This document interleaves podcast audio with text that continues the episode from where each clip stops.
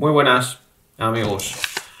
Hoy os voy a comentar un poquito por encima una actualización bastante interesante que hemos tenido en ICC, el software que utilizamos para manejar los inversores híbridos y en el que ya os muestro en pantalla un poquito de qué se trata. Hasta la fecha, para manejar ciertas opciones, teníamos que utilizar el Power, que es el, el software que trae por defecto la marca y bueno, era un poco engarrio. Además, no es tan práctico o tan visual o tan bonito, ¿no? Decirlo de alguna manera, el software. Entonces, ahora con esta nueva actualización, por lo menos en el caso que tengo yo, que tengo equipos eh, paralelos, eh, tengo dos montados, eh, me permite acceder a la configuración específica de cada inversor y parametrizar en cada, en cada opción. Como veis aquí, con la última actualización que hemos hecho, aquí se me muestra en pantalla el 1, el 2, el 3 y el 4. Yo tengo lectura para dos inversores. Si tuvieses más, pues saldrían más. Entonces, vienen una serie de parámetros que se activarían para gestionarlos directamente desde la pantalla de aquí. ¿Veis? En la pestañita Asper Parallel Setup. Pues desde aquí se puede configurar. Aquí mirar, en esta primera que hay opción, el Setup, set de, corriente alterna, que es activar el, cargador por tiempo y en el que podemos seleccionar pues la carga en temporal, ¿vale? Aquí, ¿veis? Marcando por tiempo un reloj, ¿vale? Aquí en la, carga, los amperios se cargan en, corriente alterna, luego la carga en, fotovoltaica, luego la prioridad en la fuente de carga, ¿Veis? De red, solar primero, red primero, solar después, solo solar. Estas opciones ya venían, en algunos primeros vídeos que hice ya venía repasado esto, de hace tiempo ya, en la opción, como os digo, de Watch Power. Ahora ya con esto es parametrizable desde esta ventanita. En el caso de cada inversor por independiente. No lo voy a activar aquí ahora de momento, lo he estado probando y trasteando y la verdad que funciona. Se activa el inversor, pero ahora no lo quiero marcar porque como no lo tengo configurado, no quiero que se me, que se me entrase, por ejemplo, a ver, lo voy a poner aquí, que se me entrase la, la red, ¿vale? Que tenía ahí en Utility. Voy a poner aquí y así la próxima vez si lo toco por despiste, que no me, que no me haga trastoques.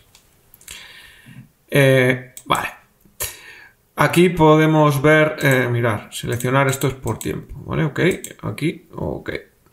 Luego tenemos la opción de baja, la, siguiente ventanita, el siguiente bloque, como veis, aquí podemos configurar una serie de parámetros generales, como puede ser el, que veis aquí, el voltaje de carga de bulk para las baterías, el voltaje de flotación, esto es, es parametrizable, ¿veis? Aquí los,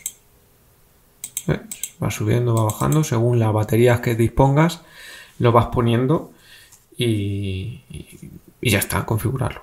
Aquí la batería, el, corte del voltaje de la batería, para poder ponerlo y hacer que no baje de este voltaje. Aquí el tipo de, de batería que dispones, ¿vale? Si es de AGM o otro tipo. Y luego ya a este otro ladito, al lado derecho, donde tienes la otra serie de acciones.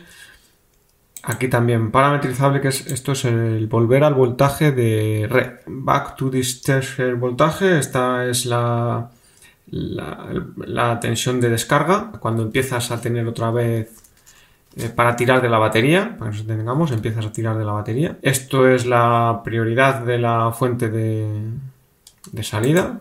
Pues si tienes de red, solar o de la baterías lo que tengas en cada caso. Y esto otro que es el, rango de, entrada del, de, la, de la corriente. Si tienes un UPS o demás, un, un SAI. Y bueno, pues así es un poco la, la característica. No sé si en todos los casos habrá actualizado, por lo menos en el mío, si yo estoy corriendo ahora esta versión, que es la última, ahí, bueno, ahí salía, pero es la última versión, que es 2, 6, 7. No hay más aquí. Vale. que lo sepáis, que lo tengáis en cuenta que desde aquí se puede parametrizar y funcionar perfectamente. Que lo tengáis en cuenta, que lo tengáis presente, pues si alguno ha obviado las actualizaciones, como siempre os recomiendo actualizar para incluir nuevas mejoras, para corregir bugs y en este caso es evidente poder disponer de unas pestañas en las que mm, de una manera bastante eh, pues interesante poder configurar y acceder a, todos los datos del inversor. Creo que esta es una buena herramienta, es a todas luces evidente de que se está desarrollando constantemente, que ICC están mejorándolo y trabajando duro en ello y la muestra es que están saliendo constantemente mejoras y actualizaciones. Esto creo que es, bueno, pues gusta, gusta tener ahí siempre detrás gente que no abandona el proyecto y que está ahí detrás de ello. Así que nada más. Espero que os haya resultado interesante y sobre todo útil. Y bueno, pues nos vemos otro día. Un saludo. Hasta luego.